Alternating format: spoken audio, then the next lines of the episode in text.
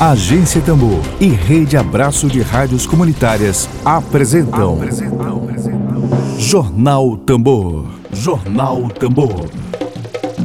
Comunicação livre, popular e comunitária.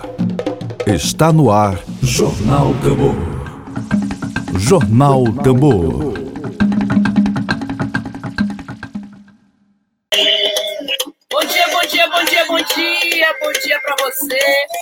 Dia, hoje é quarta-feira, dia 16 de dezembro de 2020. Está no ar o jornal produzido pela Agência Tambor, pela Agência de Comunicação Popular, por essa experiência pioneira aqui no Maranhão de Comunicação, a serviço do interesse público. Comunicação comprometida com a cidadania, com os trabalhadores, com as mulheres, com as quebradeiras de coco, com os povos e as comunidades tradicionais do Maranhão Dedo de prosa. Dedo de prosa.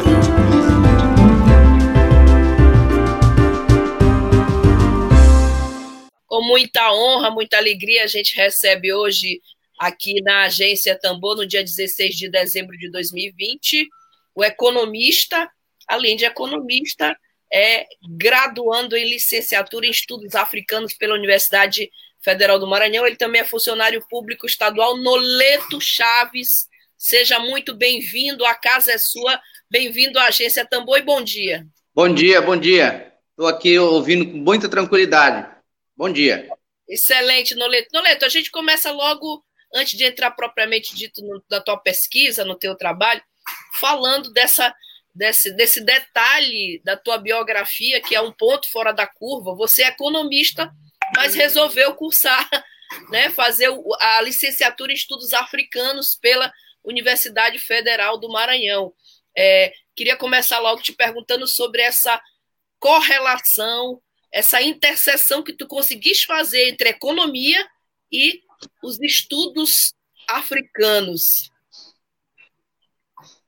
É, bom dia. A primeira agradecer à Rádio Tambor pela oportunidade da gente colocar um pouco sobre África, né? Porque essas coisas é muito, muito é, subutilizada no mundo inteiro, nas escolas. Daí a importância do nosso curso de licenciatura em estudos africanos, que com base numa, do ponto de vista legal na Lei 10.639 de 2003, permite que a gente possa dialogar sobre a, os estudos africanos a partir da visão nossa, e não na visão europeia que é muito colocada no mundo inteiro e em particular no Brasil. Bom, a minha formação em economia se deu em 2004 e eu sempre gostei de história, tanto é que a minha veia econômica dentro do curso de economia tem mais a ver com a história da economia, com a história das ideias sociais que giram em torno da, de economia. Então eu sempre gostei de história. Então por isso é que quando é, apareceu a criação do curso, já em 2015, eu fiz o vestibular em 2015 para esse curso, não tive êxito, mas aí depois, em 2017, eu tive êxito. Então, eu sempre gostei de história. E, já emendando a sua pergunta com a ideia do trabalho, é que eu sempre me questionei por que, que lá no curso de economia você não fala de economistas. O Krumah é um economista africano mesmo, não é afrodescendente, ele nasceu em Gana. Né? Então, a ideia de estudar a, a ir para o curso de, de, de, licenciatura em estudos africanos é porque eu gosto muito de história. E aí casou com a minha incógnita, que era de estudar um autor africano. Então, no caso, é o Kawame Nkrumah. Só fazendo já um parênteses, na, em África, quando você nasce, você antecede o nome o dia que você nasceu. Então, por exemplo, você está vendo aí que eu estou Ayahu no leto, porque quando eu descobri isso, eu nasci na quinta-feira. Então, por isso, Ayahu no leto. O Kawame Nkrumah nasceu no sábado, então quem nasce no sábado chama Kawame. Hum. Né? Lembra do Kofi Annan? Secretário-geral da ONU, ele é de Gana. Kofi, Kofi é quem nasce na sexta. Então, só para explicar já esses detalhes. Perfeito, muito bom, hein? É, e, e, assim, e Noleto, a gente ainda sobre esse assunto, é, é muito difícil você fazer uma interpretação é, da formação econômica. Agora eu pego os clássicos da nossa, uhum. nossa literatura, da formação econômica brasileira, sem falar da escravidão, né? Bom, portanto, eu estou aí com o economista que acaba de estar. Tá, já graduou? Já concluiu o trabalho é, de conclusão de curso? Eu fiz, eu, eu antecipei a monografia por conta do processo de pandemia, eu ficava a noite inteira escrevendo. Então, como eu já tenho 70% do curso, a graduação vai ocorrer no ano que vem, eu resolvi logo, logo ah. defender. Ah, pois é, estava falando de Celso Furtado, formação econômica, e esses outros clássicos aí que falam da economia, mas que a gente considera, claro, é muito difícil compreender a economia do Brasil sem omitindo a escravidão, né? Aliás, compreender toda a história e todo o processo. É isso. Não existe história do Brasil sem colocar como elemento principal. O Brasil jamais existiria se não fosse o processo de escravização que eles fizeram com os povos africanos. Perfeito. Vamos falar agora propriamente dito do trabalho de conclusão de curso do Noleto. É, Noleto vai apresentar, mas já concluiu o trabalho dele de conclusão de curso em licenciatura de estudos africanos na UFMA, é, abordando luta de classes e socialismo em África. Na visão, Noleto, corrija por gentileza a minha pronúncia, Kwame Kur, Kurman, é isso o líder ganês é, que você. Pode, pode pronunciar Kawame Nikruma, ou Nikrumá. Krunima. Nikruma ou Nikrumá, Kawame Nikruma. Kawame é sábado, Nikruma mesmo é, é, o nome dele. Então, Kawame é quem nasce no sábado. Kawame Nikruma.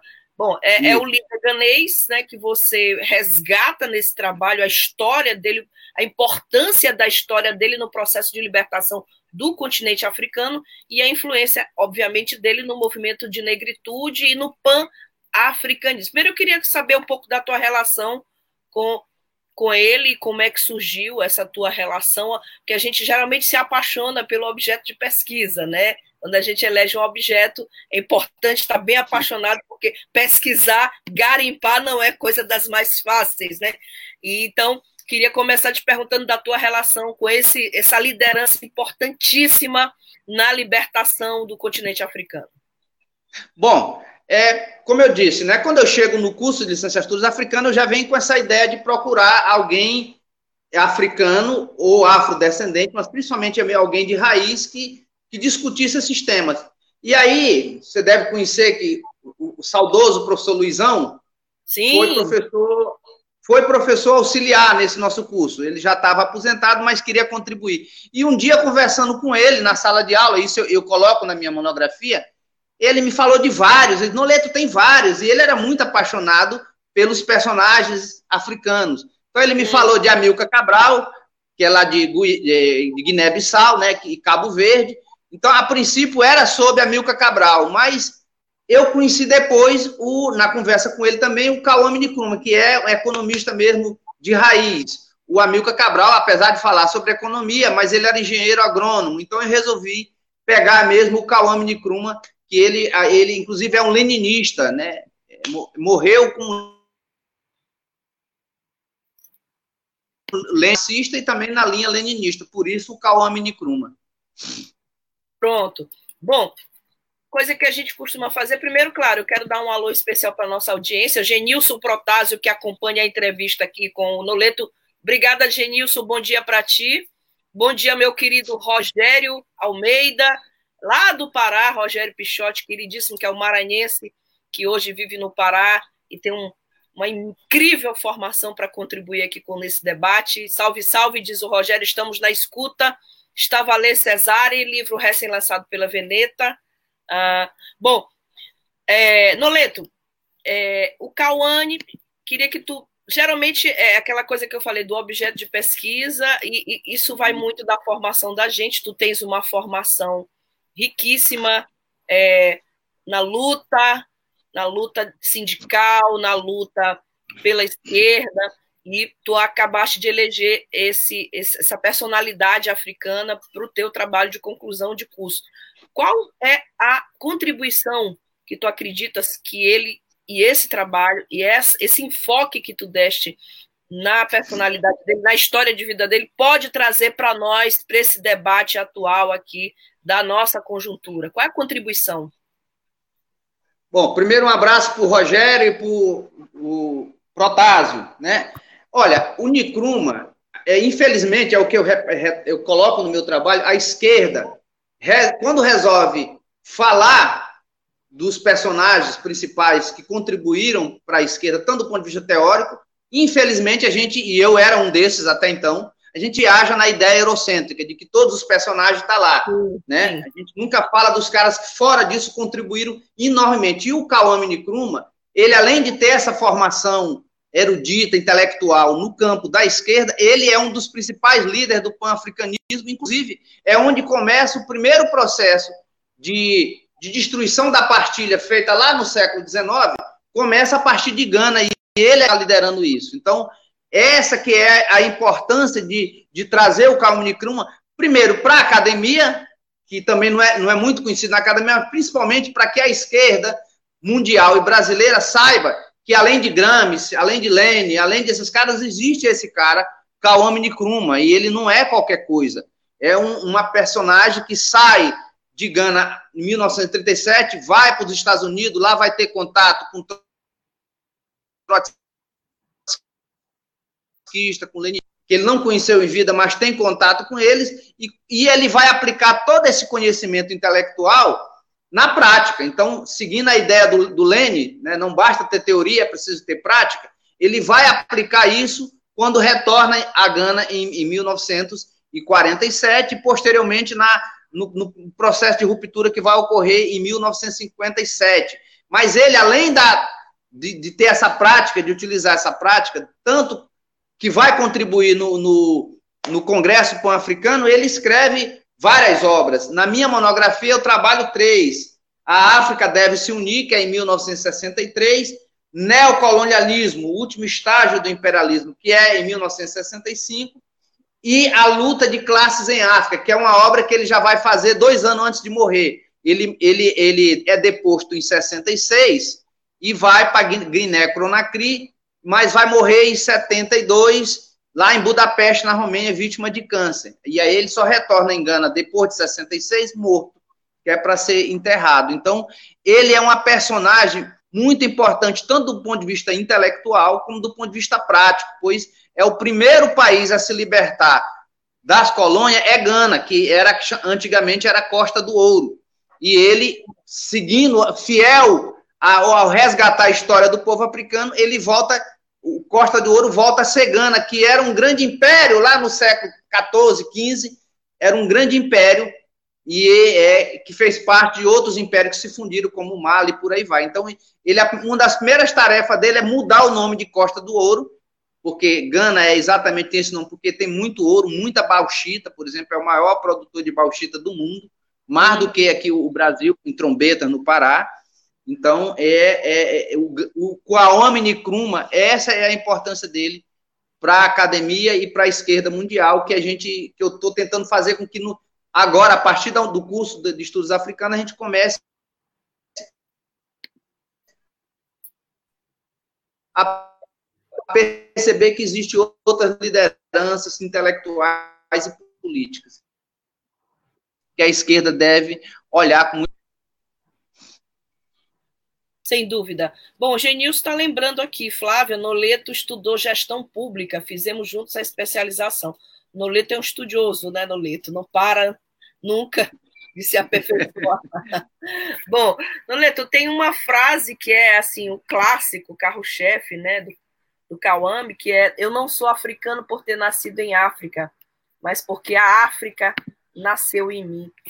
Claro que a gente falar de um, uma liderança é, africana é fundamental é, e, é, inevitável fazer as correlações entre o que acontece hoje no Brasil e, e, nos Estados Unidos também, recentemente, no que se refere ao racismo.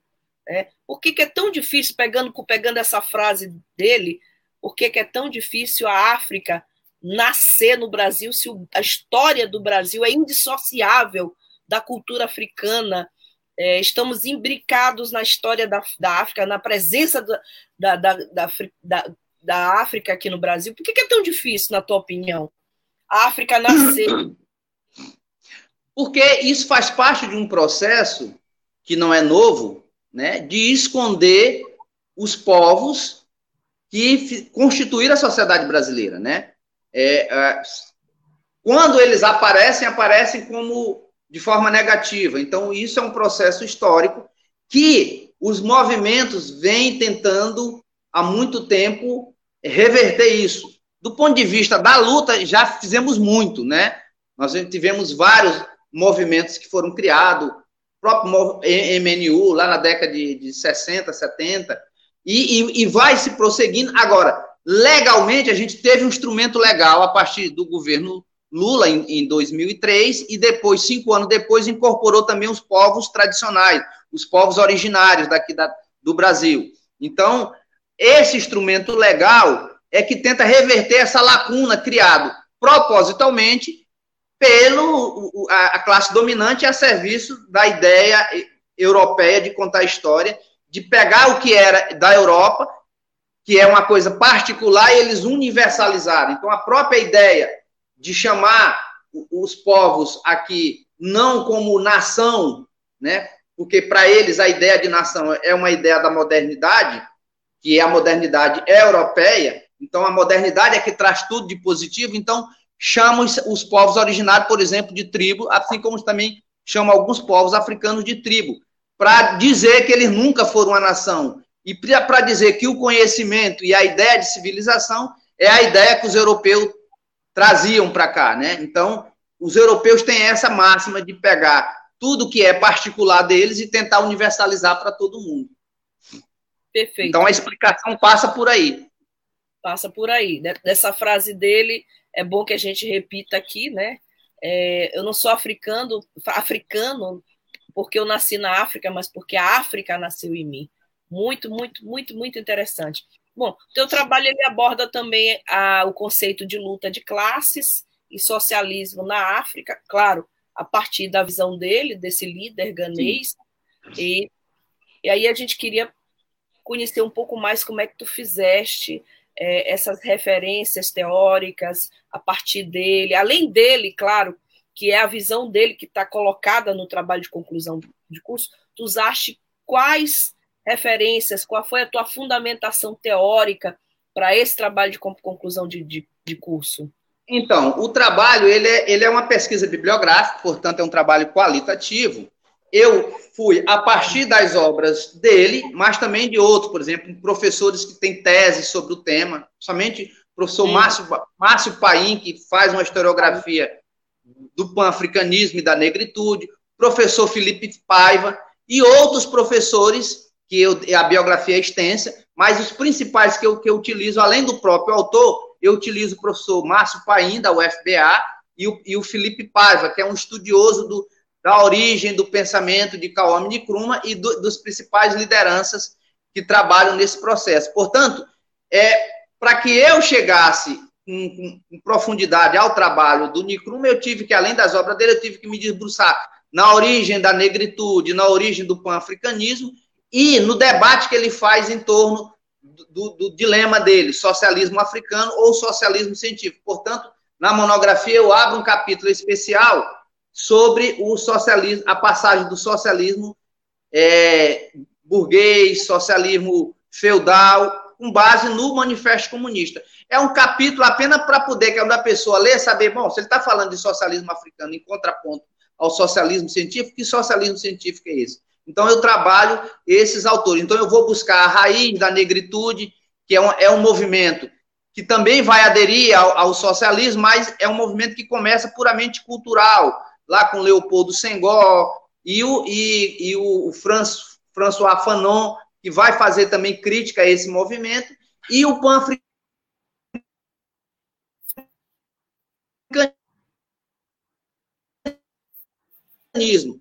a princípio, com os, os ganistas africanos que não moravam em África, né? Por exemplo, um dos principais que eu trabalho é o Marcos Garvey, que é o que era um, era um jamaicano. Ele nunca, nunca morou em África, né? Não conviveu em África, mas ele é que vai, por exemplo, dar a maior expansão para o movimento pan-africanismo do ponto de vista prático, né? Inclusive, por ele vai ser desenvolvida, inclusive, a, religião Rastafari que na minha monografia, na minha apresentação eu encerro com a música do Bob Marley, African Night, que é, se você pegar a letra de Bob Marley, African Night, você vai ver que ali está o pensamento do Marcos Garvey, o pensamento de unir todos os africanos.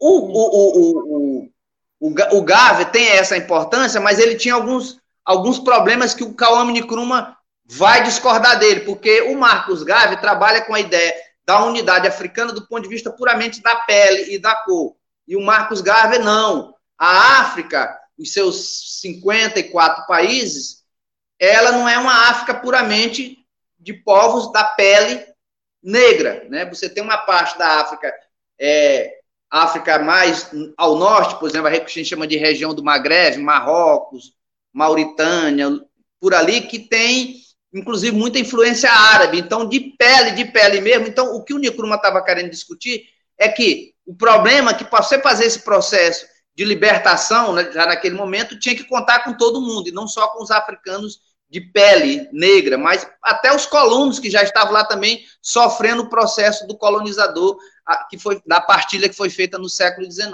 Então, é, é, esse aspecto é muito importante que eu trabalho na monografia, para a gente entender a África para além da cor.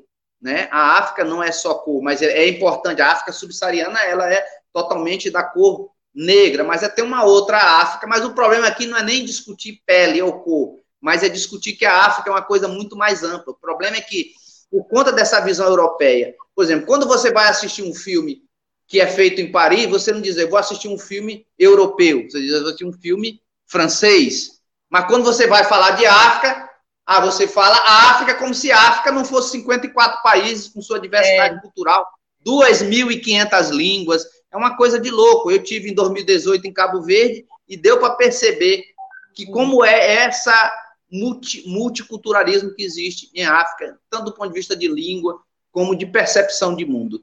Que beleza, é meu sonho conhecer a África, eu não conheço ainda, já foi lá.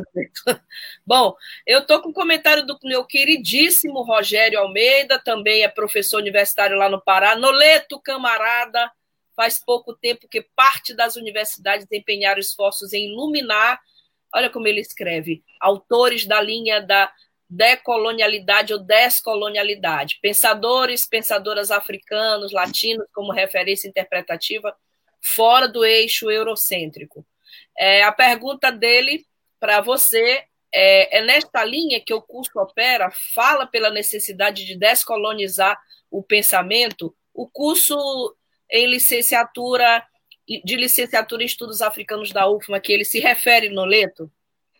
Isso, é, o Rogério foi, foi certo. E vou te acrescentar, Rogério, por exemplo, nós temos uma disciplina específica que chama Epistemologia do Sul, que a gente vai beber muito na fonte do Boaventura, nesse sentido de dizer que os saberes que o europeu, que é particular europeu e que ele tenta é, é, universalizar, a gente tenta desconstruir a partir dessa disciplina. Então, o curso tem uma interdisciplinaridade muito grande. A gente tem, por exemplo, disciplina Geografia da África, a gente estuda África 1, África 2 e África 3. Nós temos uma disciplina chamada Filosofia Africana, Literatura Africana. Eu acabei de terminar a Literatura Africana 2, em que a gente vai discutir a, a, a, literatura africana, a imensidão que existe, por exemplo, de angolanos, cabo-verdianos, moçambicanos na literatura. Então, o, o, curso, ele é um curso excelente, é o único curso de graduação que existe no Brasil, espero que eles não, não destruam isso, né? né? E, e, e basta ver que esse curso, para a pessoa ter uma ideia de ligando a conjuntura, eu tenho várias críticas ao que foi o, o governo do PT, pela esquerda, logicamente a crítica é pela esquerda, mas, por exemplo, uma coisa que é fundamental foi a aprovação dessa lei 10.645 no governo Lula. E depois, cinco anos depois, juntou os povos tradicionais, os povos indígenas. Então, esse curso ele tem uma importância abissal para a esquerda brasileira e para a academia. Nosso curso já foi reconhecido pelo MEC, né, em 2019, houve um reconhecimento, então é um curso de graduação, mas tem uma interdisciplinaridade muito grande. Logicamente que pós-graduação já existe, existe na Bahia, existe no Rio Grande do Sul, existe em São Paulo, mas enquanto graduação, eu, eu sou da, do terceira, da terceira turma, 2017, nós devemos estar nos formando no ano que vem. Nós já tivemos, parece que, três, três alunos de 2015 que já passaram em concursos, então o curso existe eu, eu, eu faço essa propaganda para aqueles que queiram juntar história, juntar epistemologia do Sul, juntar conhecimento africano, que façam essa graduação. Porque, do ponto de vista do conhecimento, é importante, mas também do ponto de vista da, do ponto de vista de formação profissional, é você sai de lá como graduado para dar história, da filosofia, da geografia. Então, por exemplo, no nível fundamental, nós podemos ser professores de geografia, é, de filosofia e de sociologia, e no nível médio, de historiador, é, história da África, além de nos capacitar para ser, inclusive, técnicos nessas áreas, por exemplo, os cursos onde, onde tem as secretarias de, de igualdade racial, um, um, um, formando, graduando nesse curso, pode contribuir, inclusive, na, na, área, na área técnica também. Sem dúvida. Bom, nossa audiência sempre muito carinhosa, sempre muito participativa. A gente quer exatamente isso: é interação, é participação. Martins Kelé aqui comenta: bom dia, parabéns, Noleto. Se a universidade é pública, o canudo não é individual, é nosso. Obrigada, Kelé, pela pela tua participação, parabenizando aqui no Leto. E o João Hélio, João Hélio, lá de Caxias, da comunidade Gostoso, aqui, falando parabéns, Noleto, pelo trabalho. E o nosso querido Rogério também, que é bacana, quando passar na terrinha, desejo conhecer melhor. Pois venha, Rogério, você é muito bem-vindo sempre aqui. Aliás, essa terrinha é sua, né? Você está lá no Paraná. Está de passagem. Exílio intelectual. Bom, Noleto, uh, sobre o pan-africanismo, a gente percebe, por exemplo, claro, países da África, mas temos também aqui o nosso continente latino, a gente percebe uma, uma Argentina muito eurocêntrica, né? Aqui bem vizinha, mas um país muito com a cara de Europa, e assim, a gente percebe. É, eu queria que tu falasses um pouquinho do pan-africanismo, dessa proposta e da importância de que isso, essa, essa ideia ela tenha efetividade, especialmente no momento em que movimentos antirracismo eclodem no mundo inteiro, nos Estados Unidos, no Brasil. E queria que tu falasses um pouquinho da necessidade, ah. das estratégias para que a gente possa ter o pan-africanismo de forma mais efetiva. Tá, eu, eu vou tentar, em, pouco tempo, resgatar um pouco. O, pan, o movimento pan-africanista, ele, ele tem o seu primeiro congresso em 1900 e ele não tinha essa conotação que ele vai ter depois. A primeira, tanto é que o primeiro era o Congresso dos Povos de Cor. E ele era restrito, no primeiro momento, à, à libertação dos escravizados. Né? Então, por exemplo, você tem o Du Bois, tem o Alexandre Cumel, e ele vai se transformando, por exemplo, com a entrada de, de uma visão muito mais ampla. O próprio é, Marcos Garvey, mas também ele vai ter essa conotação mais no campo da luta direta de libertação para destruir a partilha que foi feita, sabe?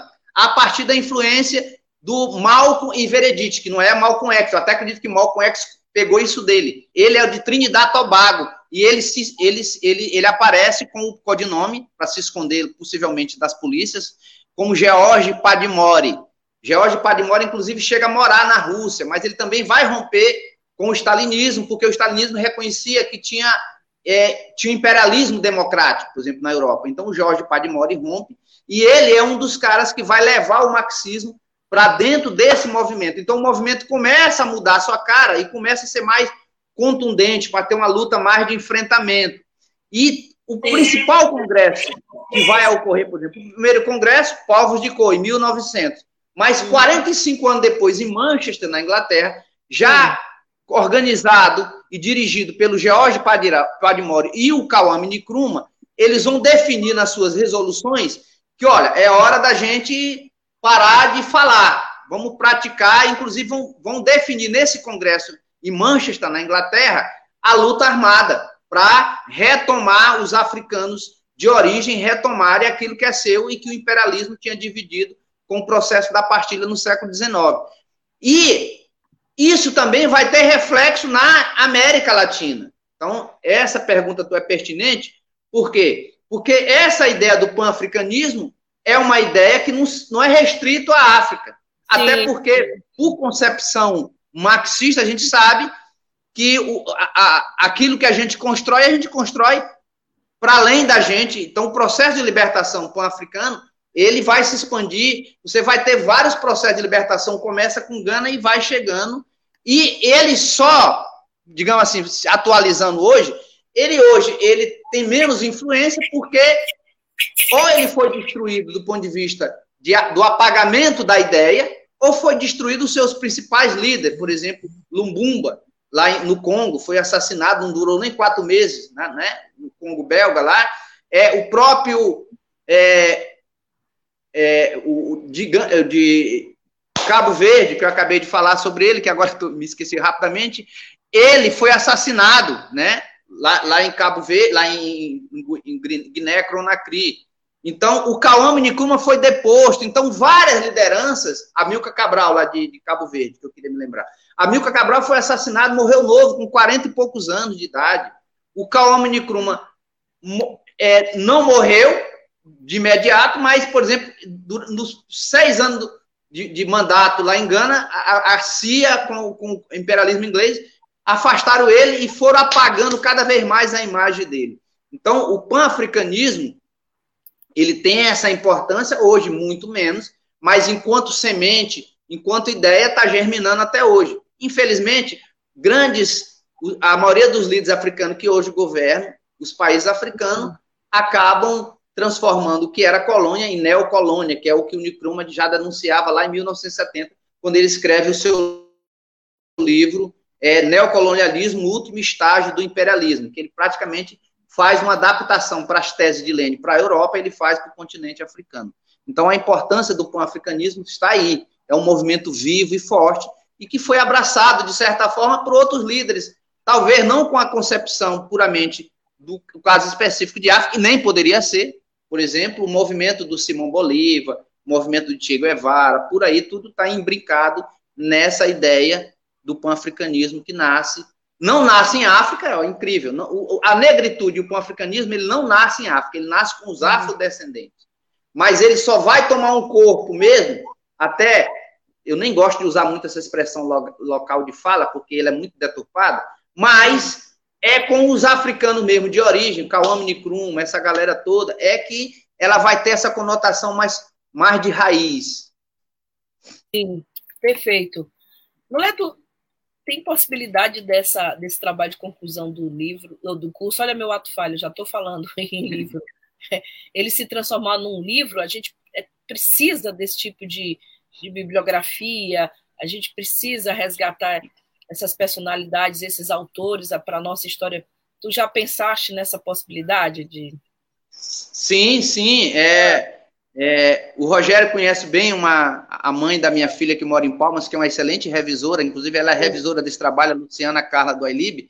Já estou dialogando com ela, porque ela tem essa ideia da gente elaborar um projeto para transformar isso em livro, né? Tentar uhum. ver aí com a FAPEMA, e também eu pretendo, nunca pensei nisso antes, quando eu saí de economia, tanto é que muita gente pode perguntar por que, que tu não foi logo com a pós-graduação? Não, porque eu queria começar do zero. Então agora eu estou pensando numa pós-graduação em história nesse sentido. Então, se não der para sair no ano que vem um livro, mas logo depois de um mestrado eu pretendo transformar isso em livro. Mas é lógico que isso aqui também já está disponibilizado, por exemplo, quem quiser depois aqui pode me solicitar que eu já envio o trabalho e, e vai estar na biblioteca virtual da UFMA, né? Isso com certeza. Maravilha. Bom, a gente hoje, excepcionalmente, a gente vai precisar encerrar mais cedo. A gente estamos todos fazendo que a nossa pena. de nossas casas. Eu já recebi um aviso aqui do condomínio que vai ter um desligamento de energia e eu estou bem preocupada aí com, com, a, com a entrevista para que a gente não deixe o Noleto no ar. Mas, Noleto, tem mais comentário aqui. João de Deus comenta: parabéns, companheiro Noleto, imprescindível contribuição. João de Deus comentando. Muita gente aqui participando e elogiando esse trabalho do Noleto, que é digno realmente de, de referência e de uma entrevista como essa aqui na Agência Tambor. Antes da gente encerrar, Noleto, queria te, com base no mergulho na vida do Cauame, com base nessa tua experiência de fazer um curso de licenciatura em estudos africanos, é, e voltando a falar no cerne da questão que é a escravidão, é, tem sempre aquela frase bem clássica do, do Darcy Ribeiro, Ele diz que o Brasil, né, a gente sabe que foi o último país a acabar com a escravidão. Ele comenta sobre isso e diz que há uma perversidade intrínseca nessa herança deixada pela escravidão que torna nossa classe dominante, né, enferma de desigualdade e descaso. Imediatamente eu lembro da criança presa no elevador em Recife, a gente lembra da quantidade de negros que são exterminados pela necropolítica brasileira. E a gente percebe assim a quantidade de casos que jornalisticamente são contabilizados todos os dias nos jornais, que são casos que refletem essa herança cruel da escravidão, deixada pela escravidão brasileira. Eu queria aproveitar esse momento final para te pedir as tuas palavras, as tuas considerações finais, fazendo essa correlação do mergulho na obra do Kawame, na vida do Kawame, e nesse aspecto, nesse recorte da sociedade brasileira. Olha, eu, eu, eu vou contar bem rápido, porque o tempo já está curto, para vocês entenderem a dimensão do que isso existe aqui no Brasil, do racismo. Ele, ele ainda está presente na Europa. Quando a gente foi para Cabo Verde, eu me lembro, dois episódios bem rápidos. É, é, quando eu estava voltando, porque a gente passou primeiro por Lisboa para depois ir para Cabo Verde. Quando eu estava voltando para ir para o aeroporto, no metrô deu vontade de mijar. E no, no, no metrô não tinha banheiro. Então a galera ficou me esperando eu saí rápido e fui numa pastelaria. E lá tinha 50 centavos de dólares para quem não é cliente. Eu já entrei nas últimas, mijei e voltei. Quando eu estou voltando, uma moça me acompanha. Senhor, senhor, o Sim. senhor não pagou. Eu digo, vem cá, tu correu atrás de mim, porque eu não paguei por urinar na tua pastelaria.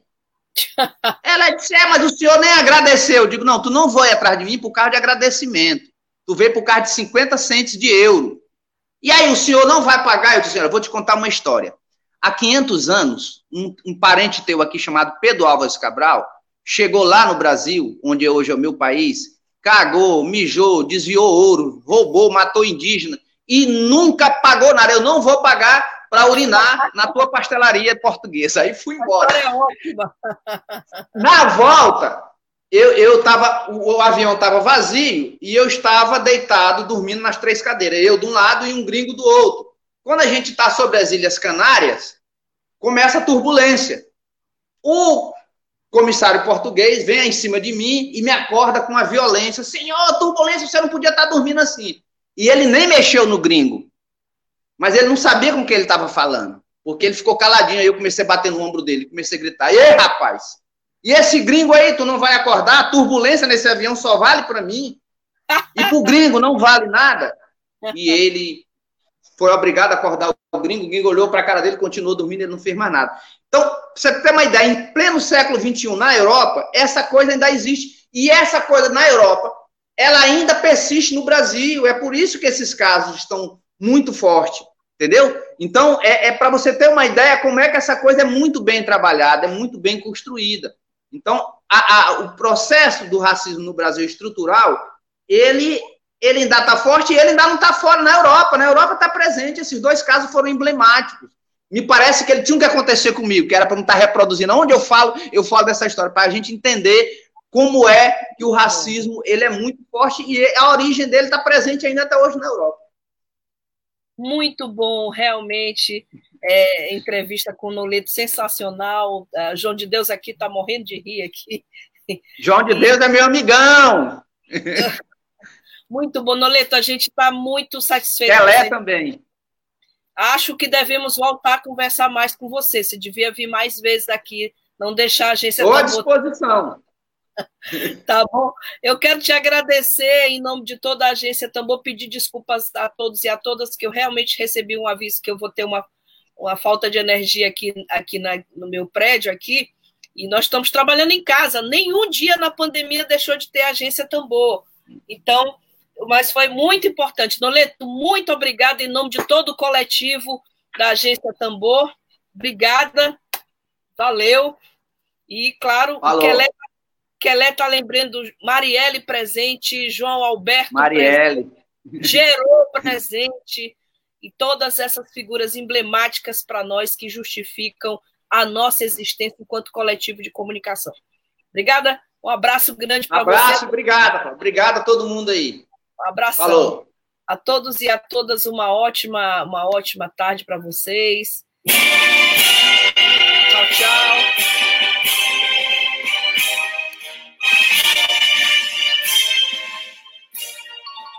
Web Rádio Tambor. A primeira rede de comunicação popular do Maranhão. Comunicação comunitária. Livre, alternativa e popular.